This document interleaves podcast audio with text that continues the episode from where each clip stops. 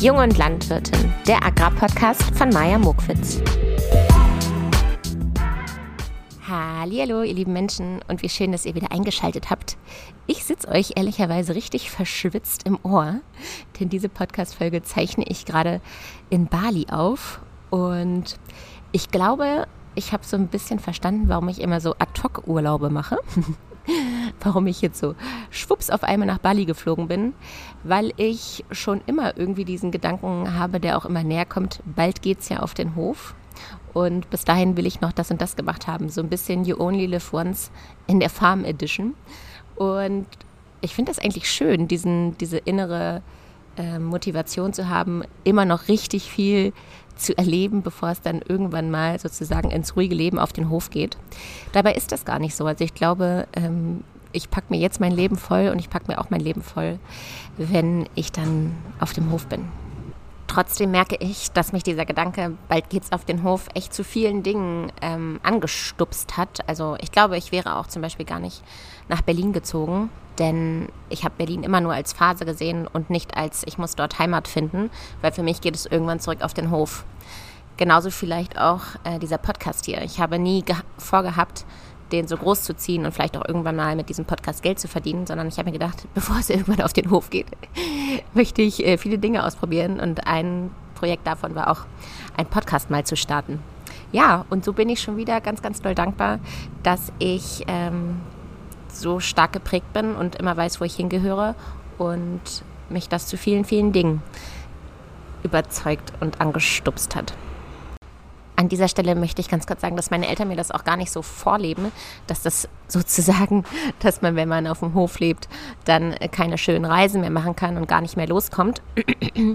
Die ähm, zeigen mir da schon, dass das in der Balance auf jeden Fall geht. Aber manchmal, wenn ich mich so von jungen Landwirten beeinflussen lasse, die ähm, ja, sich den Ass aufarbeiten, was bestimmt dann auch an der Stelle so sein muss, denke ich immer, oh Gott, das wird mir auch so widerfahren. Wenn ich ganz ambitioniert sein möchte und so viele Dinge verändern möchte auf dem Hof, dann, dann bleibt endlich nichts mehr was man sonst noch so tun kann.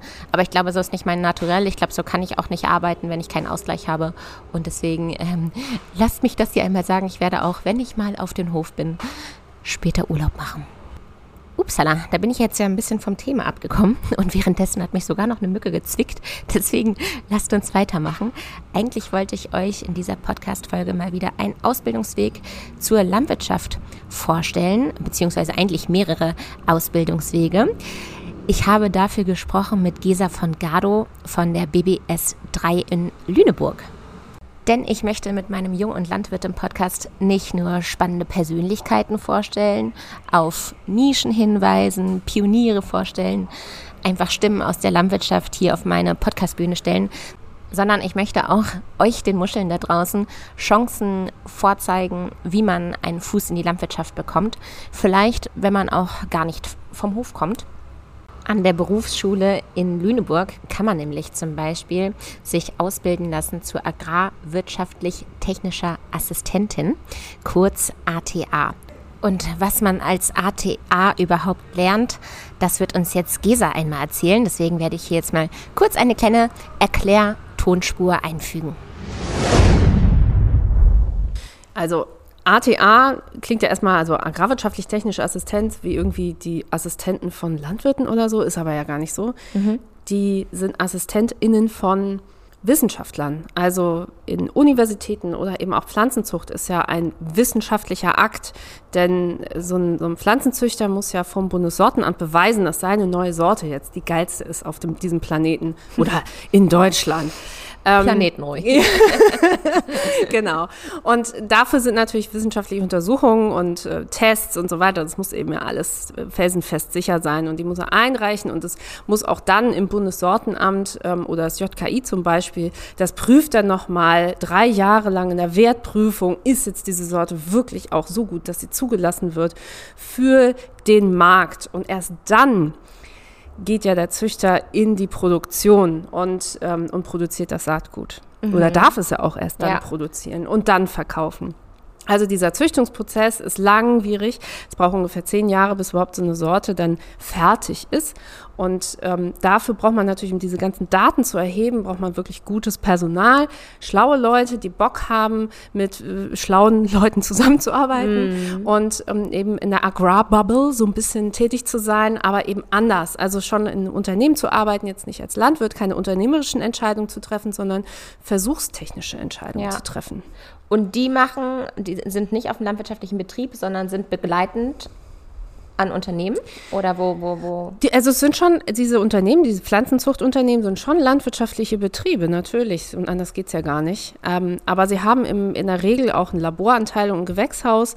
Da, wenn du dir jetzt hier diese Weizenpflanzen anguckst im Vergleich, die, die hier im Gewächshaus gestanden haben und die, die hier im Feld verkommen mhm. sind, weil sie jetzt ausgekannt sind und vollkommen verpilzt, damit kannst du natürlich nichts mehr anfangen. Natürlich braucht es dann, weil ja jedes Individuum im Prinzip wichtige genetische Informationen tragen könnte, brauchst du natürlich einen geschützten Rahmen und dann natürlich auch Gewächshäuser, Klimahäuser und so weiter, wo du dann unabhängig bist von dieser Witterung.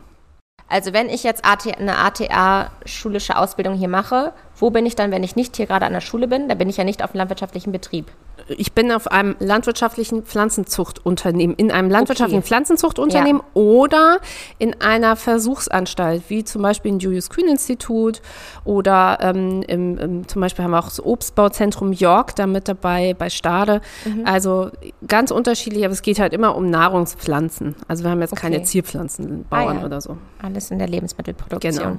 Okay, und wie hoch ist der Frauenanteil? Irgendwie habe ich mich jetzt an diese Frage gewöhnt. Ich ja. stelle sie immer sehr, sehr oft. gerne. Wie, wie, wie viele Frauen gibt es bei euch bei den ATAs? Bei den ATA haben wir vielleicht so, also es kommt drauf an. Also die Schüler, die jetzt zum Beispiel gerade im Praktikum sind, da mhm. sind in der Klasse nur drei Männers mhm. und warte mal, ich muss kurz, 19 äh, Frauen. Oh wow. So. Okay. Aber der Jahrgang, der uns just verließ, äh, war fast 50-50. Also kann man jetzt so nicht sagen. Also es ist aber leichter Tendenz, leichte Tendenz zum Frauenüberschuss gibt es da schon. Was natürlich bei den Landwirten ein bisschen anders ist. Da haben wir mehr so 90 Landwirte, 10 Prozent Damen. Ah ja, ja. Aber Tendenz Damen steigend, würde ich auch sagen. Ich finde, jetzt haben wir schon mal einen richtig guten Überblick. Ergänzend möchte ich trotzdem noch einmal kurz das Berufsfeld vorlesen, so wie es die BBS 3 auf ihrer Webseite ähm, beschreibt. Und zwar heißt es da folgendes, was die ATAs so machen. Sie arbeiten zusammen mit Wissenschaftlern, sie führen die mit Forschung, Entwicklung und Qualitätskontrolle verbundenen praktischen Arbeiten aus. Dabei haben sie einen hohen Grad an Selbstständigkeit und Verantwortung. Insbesondere in privaten Unternehmen leiten sie oft eine kleine Arbeitsgruppe. Für Abiturienten mit naturwissenschaftlichem Interesse ist diese Ausbildung eine Alternative zum Studium. Die Liste der ATR-Ausbildungsbetriebe finden Sie unter den Aufnahmevoraussetzungen. Auch schaut mal, hier wird auch sogar noch gesagt, dass das ganz oft eine Alternative zum Studieren ist. Das finde ich ja auch immer schön. Nicht jeder möchte studieren, nicht jeder äh, kann studieren oder ist dafür überhaupt gemacht. Also mir ist das ganz oft aufgefallen. Ich frage mich selber, ob ich überhaupt auch dafür gemacht war zu studieren habe mich da irgendwie so durchgemogelt. Und dann finde ich das irgendwie schön, wenn man weiß, hey, da gibt es was, wo ich nicht im Stall stehen muss und irgendwie einmal ähm, auf dem Viehbetrieb und einmal auf dem Ackerbaubetrieb, sondern ich bin so richtig am Forschen. Und ich glaube, es ist nichts wichtiger, als aktuell zu forschen. Denn jetzt, wo wir wissen, äh, wir haben klimatische Herausforderungen, ist es doch gut, wenn ihr Muscheln da draußen euch dafür einsetzt, dass wir immer gutes Saatgut haben, um auch in Zukunft Lebensmittel zu produzieren. So, ich bin schon ganz hyped und möchte jetzt eigentlich schon direkt ins Live-Gespräch springen.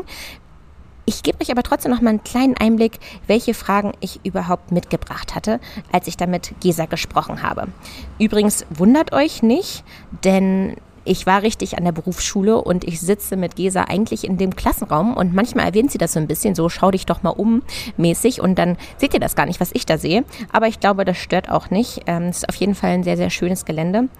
Und Gesa hatte das auch sehr, sehr schön angerichtet, unser Aufnahmeset. Ich hatte auch irgendwas zum Naschen da. Also lasst euch auch davon nicht stören, dass ich ab und zu mal so ein bisschen mümmel nebenbei. Ja, ich hatte folgende Fragen mit. Und zwar, was kann man bei euch eigentlich alles lernen? Welche Rolle spielt Nachhaltigkeit in eurem Unterricht? Welche Jobmöglichkeiten stehen danach den Berufsschülern und Schülerinnen überhaupt offen?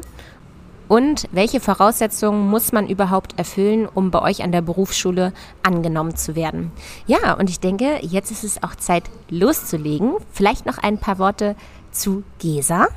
Gesa ist Studienrätin und Bildungsgangsleitung von den ATAs und sie hat genauso wie ich natürlich in Göttingen studiert. Man könnte fast meinen, das ist eine Interview-Voraussetzung ähm, für meine Gäste hier. Und ich denke mal, sie ist damit noch ziemlich einzigartig unter heutigen Lehrern, denn sie hat auch Instagram und zeigt dort aus Lehrersicht Infos rund um die Ausbildung zur oder zum ATA. Also schaut auch da gerne mal vorbei. Sie heißt da Liebt, Lehrt, Land. Und falls ihr euch jetzt gerade schon denkt, ach, mich interessiert doch dieses ATA gar nicht, dann ist das auch nicht weiter schlimm, denn wir sprechen auch natürlich über die anderen Ausbildungswege. Nämlich zum Beispiel kann man auch an der BBS im Bereich der Agrarwissenschaften sich als Pferdewirtin ausbilden lassen oder als Landwirt. Dafür gibt es die einjährige Berufsfachschule oder die zweijährige Berufsfachschule. Und zu allen weiteren Aufnahmebedingungen klickt euch einfach mal auf der Webseite durch. Falls ihr heute das allererste Mal reinhört, möchte ich mich natürlich gerne noch einmal vorstellen. Mein Name ist Maja Muckwitz. Ich habe selbst Agrarwissenschaften in Göttingen studiert, komme von einem konventionellen Ackerbaubetrieb und bin jetzt mittlerweile seit einigen Jahren selbstständig, habe diesen Podcast hier, bin Host im 63 Hektar Podcast mit dem NDR und habe eine Social Media Agentur für die Agrarbranche. Ich freue mich, dass wir hier gemeinsam immer in die Agrarbubble eintauchen und das machen wir heute mit Gesa von Gardo. Lieber unterrichten oder selbst nochmal unterrichtet werden? Ja, ganz klar unterrichten. Unterrichten, weil du ausgelernt hast. Fürs nee, Leben. äh, auf gar keinen Fall. Man lernt ja nie aus fürs Leben. Aber mhm. ähm, der Leistungsdruck, also er besteht immer noch. Aber es ist was anderes zu prüfen, als geprüft zu werden. Oh, das stimmt. Ja. Das ist weniger stressig. Also auch wenn, also Unterrichten ist stressig, aber mhm. es ist mhm. nicht so stressig wie in einer Prüfungssituation zu sein. Das stimmt. Ja, da sagst du was zu mir auch. Also, lieber ältere Schüler unterrichten oder jüngere? Ältere. Ich habe total großen Respekt vor Grundschullehrern, die so viel Verantwortung tragen für diese kleinen Knirpse, die noch nicht so viel können oder wissen und noch nicht so viel Erfahrung haben. Ich bin immer so froh, dass ich da eigentlich erwachsene Schüler sitzen habe oder SchülerInnen, die mhm. ähm, ja erwachsen sind, mit denen ich auch wie Erwachsenen mit Erwachsenen reden kann und sie, die selbst für sich verantwortlich sind und das ist irgendwie beruhigt mich das. Hast du trotzdem das Gefühl, dass du die noch formen kannst? Also wenig, weißt du? Also okay. also wenig, muss ich sagen. Also wenig, die meisten bringen ja schon ganz viel mit. Ähm, aber also ich würde eher sagen, ich forme nicht, sondern sie entwickeln sich. Mm. So eher. Ja. Nee, formen ist da nicht mehr. Nee, formen ist irgendwie irgendwo reinpressen vielleicht auch. Ja, ne? genau. Nee, das, das gibt's nicht. Falsche mehr. Vorstellung davon, ja. Wer ist anstrengender, die Eltern oder die Schüler? Da ich vielleicht in meiner Schulzeit so mit vier Eltern erst was zu tun gehabt habe, weil das ja hier, ne, die werden alle 18 oder sind schon 18 oder älter ähm, habe ich dann eher was mit Ausbildern zu tun. Die sind alle super nett und also Schüler, klar sind Schüler dann anstrengender, wenn man nicht ah, du hast mit, mit den Ausbildungsbetrieben dann genau, zu tun. Ah, genau, okay. das sind dann meine Ansprechpartner. Und wer ist da anstrengender? Ausbilder? Nee, Schüler immer, ist klar. innen, SchülerInnen. Wir gendern ja in der Berufsschule. Lieber digitale Klausuren oder gedruckte? Also wenn es nach den Schülern geht, immer gedruckte weil, also wenn digital ist natürlich, ach, kommt immer drauf an, wie man es wie man's so macht, ne? Also, ja, aber auch für dich, weil ich, ich saß neulich im ICE im ja. Bordbistro, hab da schön meinen Laptop aufgeklappt ja. und hatte nur so einen, brauchte nicht viel Platz und neben mir saß eine Lehrerin mit ihren ganzen Klausuren und ich dachte mir so, oh, wie stressig, die muss man ja überall mit hinnehmen. Ja, das, das stimmt. Aber also wir haben ja auch so ein krasses System, Elias nennt sich das. Da kann man wirklich auch so Multiple Choice, also oder alle Lückentexte oder auch frei formulieren lassen. Aber dann korrigiert erstmal das System. Oh.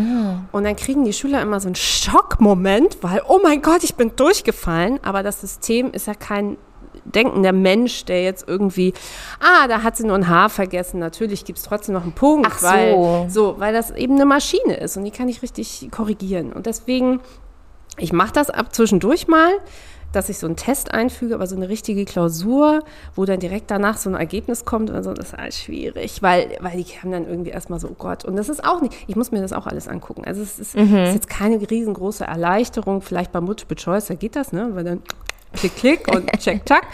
Aber sonst, ähm, Ist aber auch, finde ich, das, was am wenigsten hängen bleibt, Multiple Choice. ja, voll. Auch schon im Lernmodus Ja, total. bin ich einfach so, ja. Genau. Ja. Also stell dich doch gerne einmal vor. Wir wissen ja noch gar nicht, wer hier so wirklich am Mikrofon sitzt.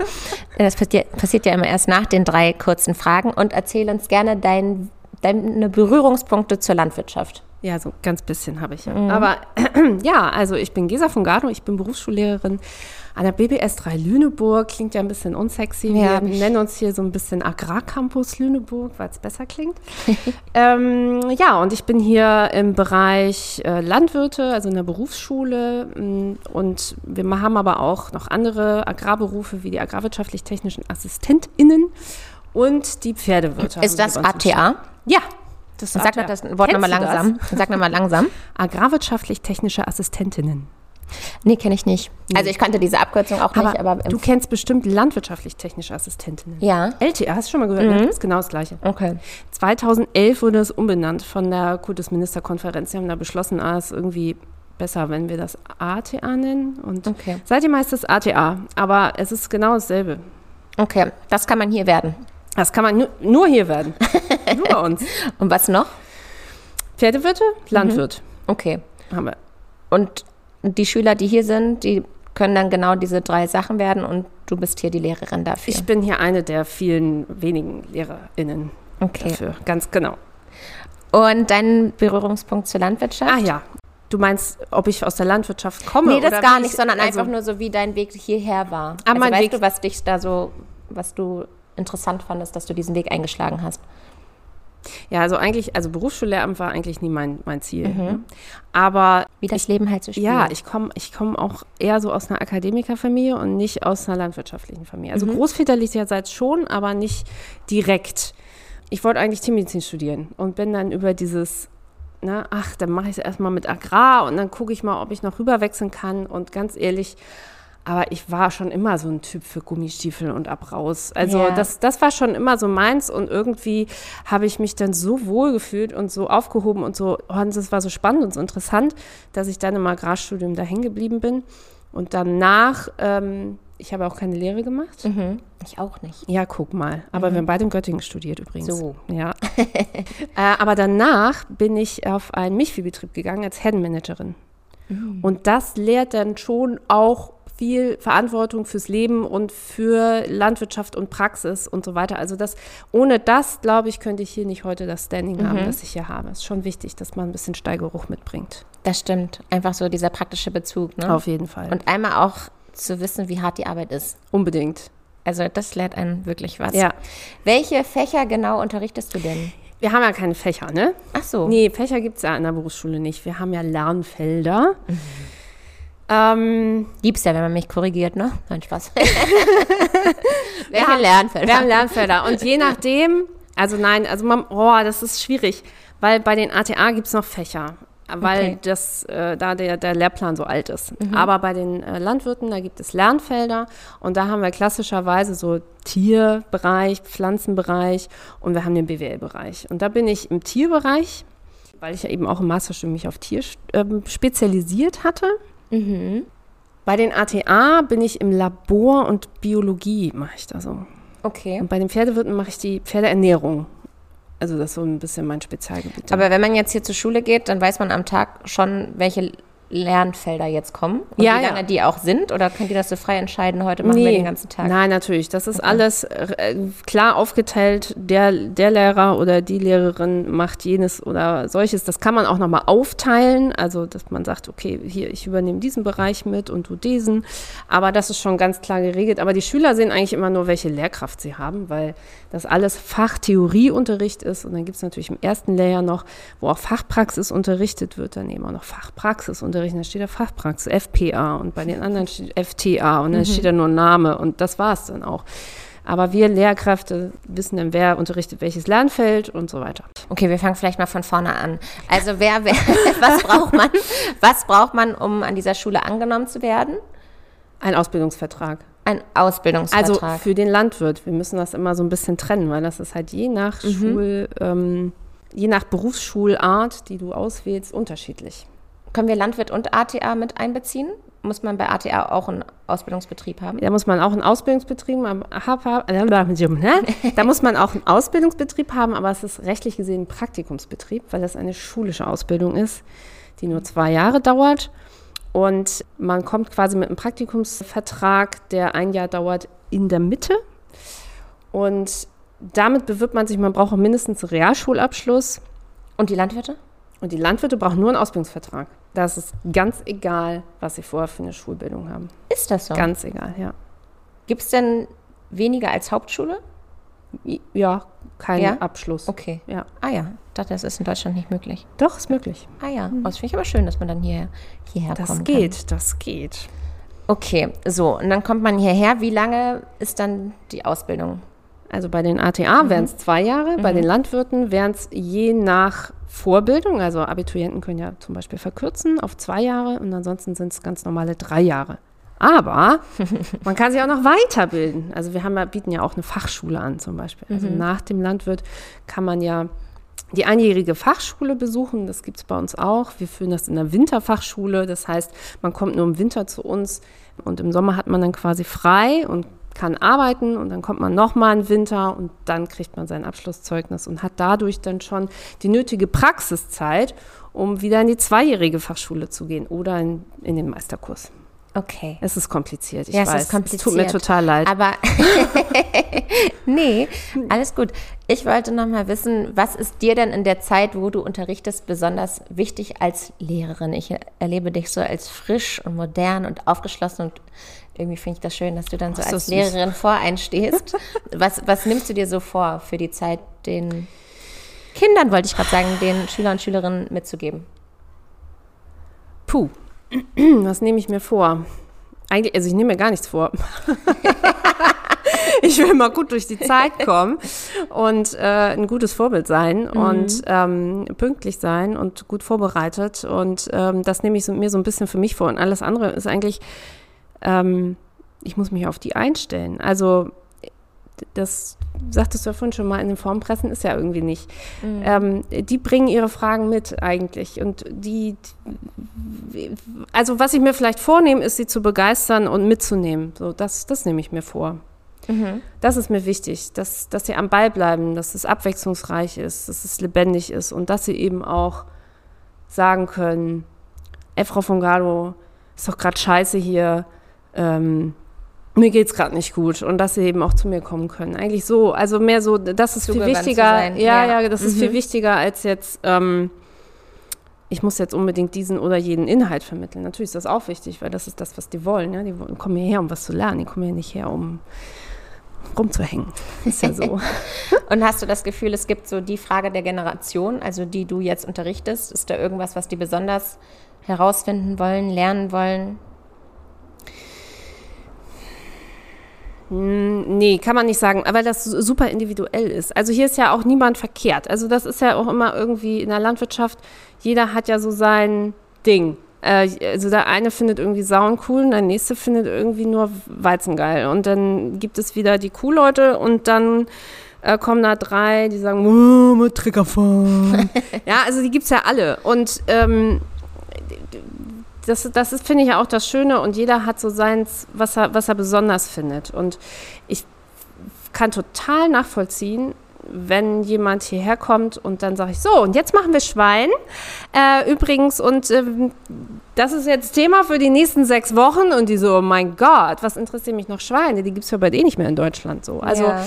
das kann ich durchaus nachvollziehen. Und dann, das ist natürlich dann schwierig und da die Pädagogik so hinzukriegen und das didaktisch so aufzuarbeiten, dass die trotzdem sagen können, okay, war jetzt doch irgendwie ganz interessant und das will ich jetzt irgendwie auch wissen. Welche Rolle spielt das Thema Nachhaltigkeit in der Berufsausbildung? Hier. Bei Hier, dir. bei mir, okay. also man muss ja vielleicht einfach mal sagen, also Berufsausbildung bedeutet, also duale Ausbildung Landwirt bedeutet biologische oder nur naturwissenschaftliche Grundlagen mal beizupolen, so, ne? Eine trächtige Kuh, also eine, eine, eine biologische Kuh oder eine Bio-Kuh ist genauso lange trächtig wie eine konventionelle Kuh. Ähm, und auch das Schwein, da gibt es ja keine Unterschiede. Ähm, Nachhaltigkeit ist natürlich immer super wichtig. Also da, da geht ja geht ja jetzt schon, okay, welches Futter setze ich ein, welche, ähm, wie ist eigentlich mein Boden, was wächst da eigentlich? Also ich meine, das ist doch der Kern. Also mhm. das, das, das hört ja nirgendwo auf. Ja, kann ja sein, dass die irgendwie besondere Fragen dazu haben, nach dem Motto. Haben die besondere Fragen halten? dazu?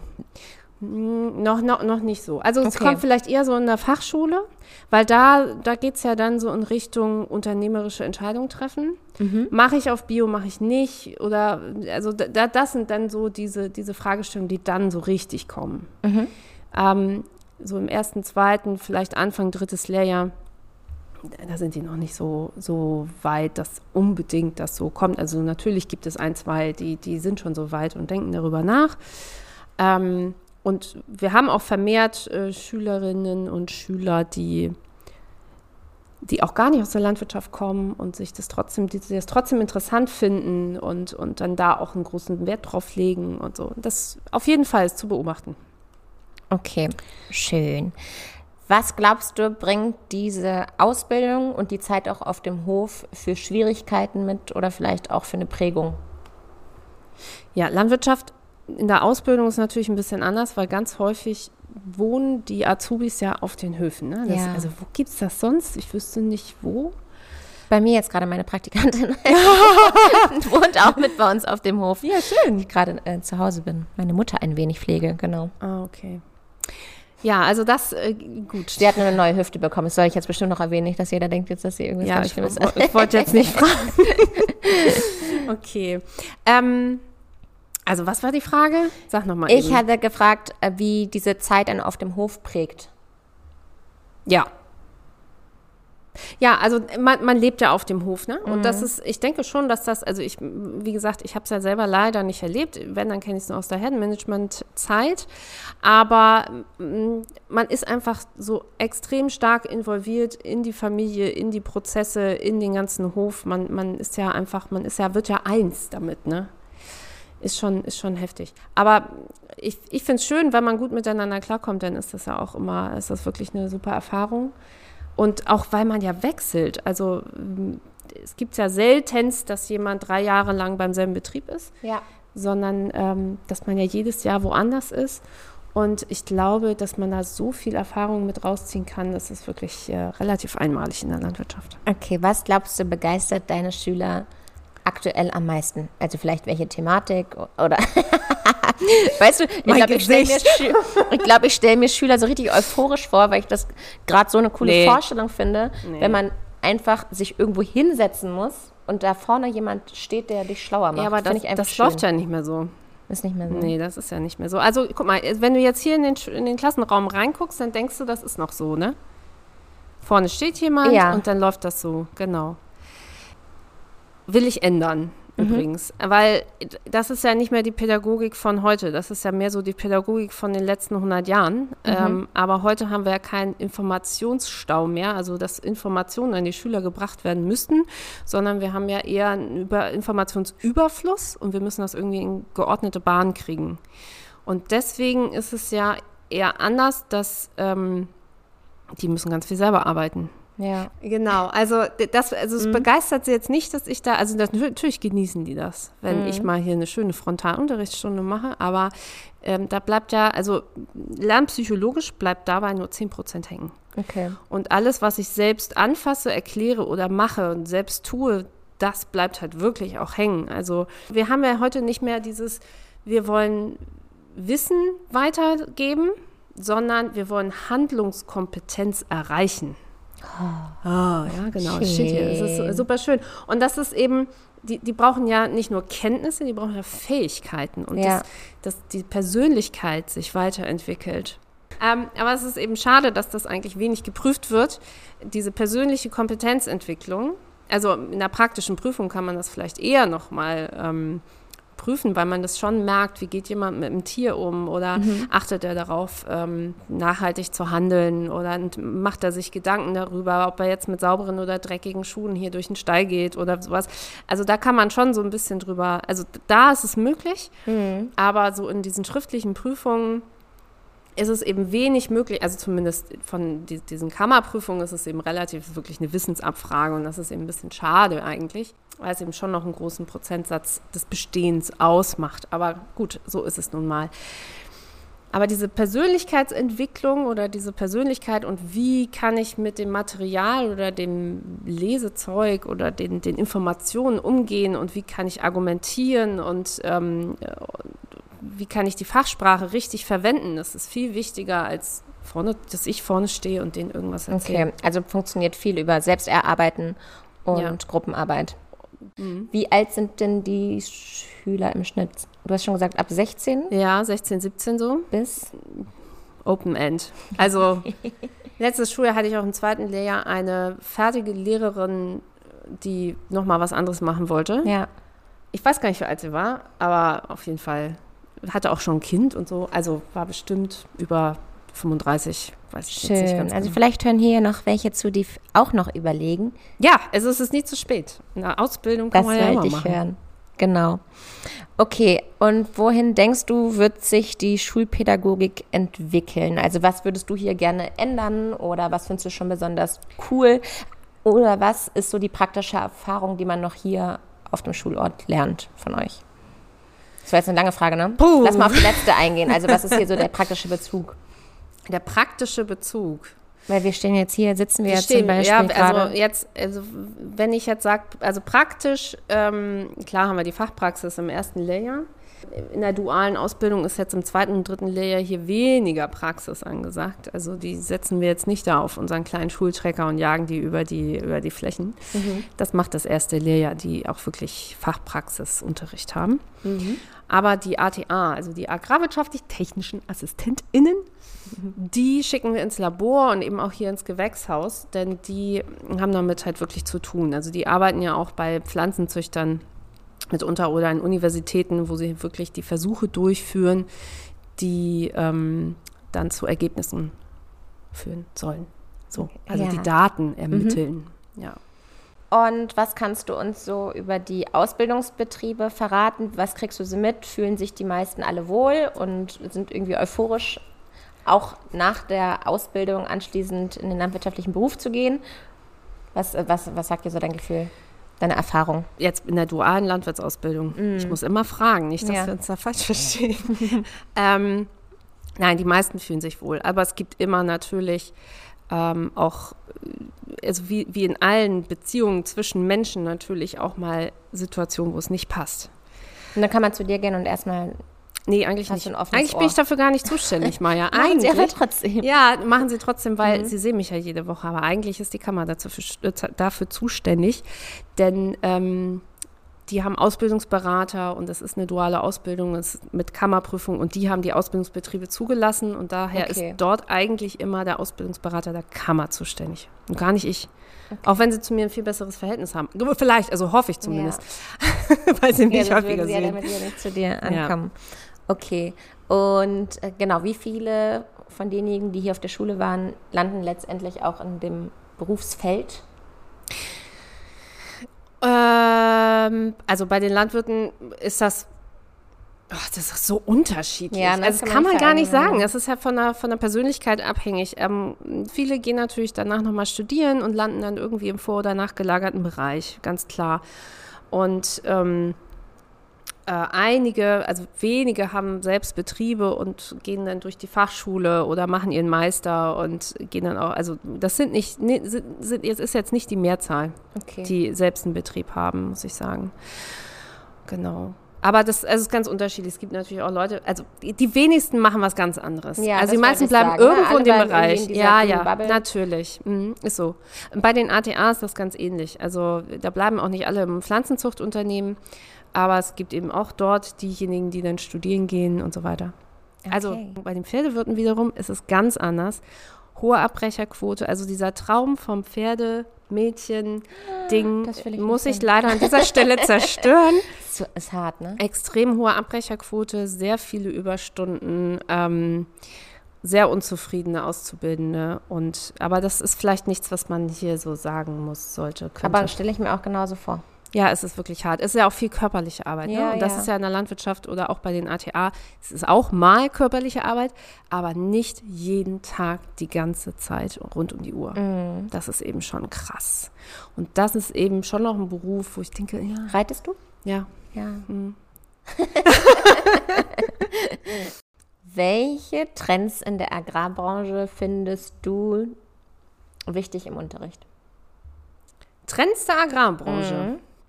Es können jetzt irgendwie Thementrends sein oder Innovationen, irgendwelche Spotsprayer, die vielleicht im Unterricht mal erklärt werden. Ich weiß nicht, wie schnell sozusagen die Themen, die wir draußen schon besprechen, hier in der Schule schon stattfinden, weißt du? Also wenn ich, Ja. ich habe zum Beispiel, äh, habe ich ja gerade eben schon erwähnt, meine liebe Praktikantin Miriam, die hat erzählt, dass sie äh, noch an der Uni einen Professor hat, der zum Beispiel mit D-Mark rechnet und das finde ich jetzt nicht so wahnsinnig Das zeitgemäß. versuche ich zu vermeiden. ja, ja, hervorragend. Nein, also ähm, was natürlich klar, also Schweinehaltung ist natürlich jetzt bei mir ein relativ Fokusthema ähm, und ähm, natürlich unterrichte ich da, was, was ist jetzt hier ein Kastenstand oder ein Ferkelschutzkorb und wozu ist das da? Und natürlich haue ich dann denen auch ähm, wissenschaftliche Untersuchungen auf den Tisch und sage, so hier sehen die Ferkelverluste so aus und in freier Abferkelung übrigens so.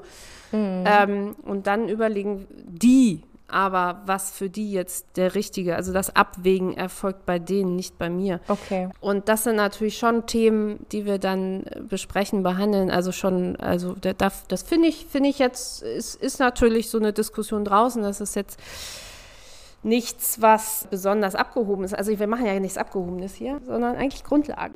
Und jede Schule muss regional überprüfen, welche Themen, Schwerpunkte sind auf den Betrieben vorhanden.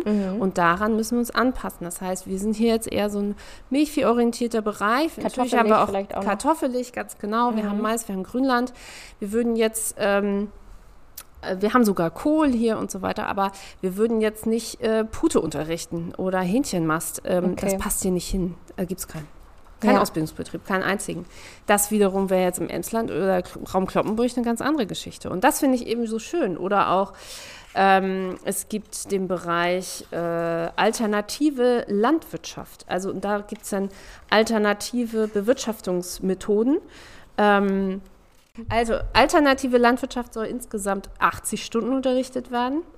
Und da geht es zum Beispiel um den landwirtschaftlichen Betrieb in das Ökosystem eingliedern, Maßnahmen besonderer Bodenpflege als Voraussetzung für alternativen Landbau begrünen, Förderung von Bodenleben, Bodenstruktur, Nährstoffverfügbarkeit. Also darüber reden wir heute irgendwie sehr intensiv und das ist ja auch richtig. Und das, also wir brauchen eigentlich, es ist relativ offen und alternative Landwirtschaft ist ja alles.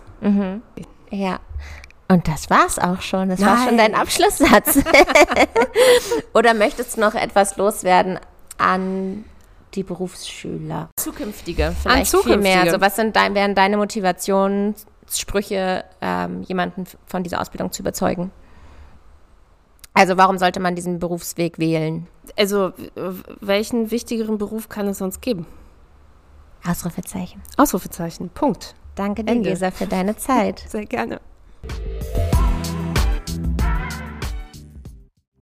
Ihr Lieben, vielen Dank fürs Zuhören bis hierhin. Ich hoffe, wir konnten euch den Kater ein bisschen versüßen, denn ich bin mir ziemlich sicher, dass ihr diesen Podcast vielleicht ja am 1. Januar hört und da ist die Wahrscheinlichkeit, dass ihr gestern gut reingefeiert habt, ganz schön hoch. Zumindest erwarte ich das von euch Muscheln.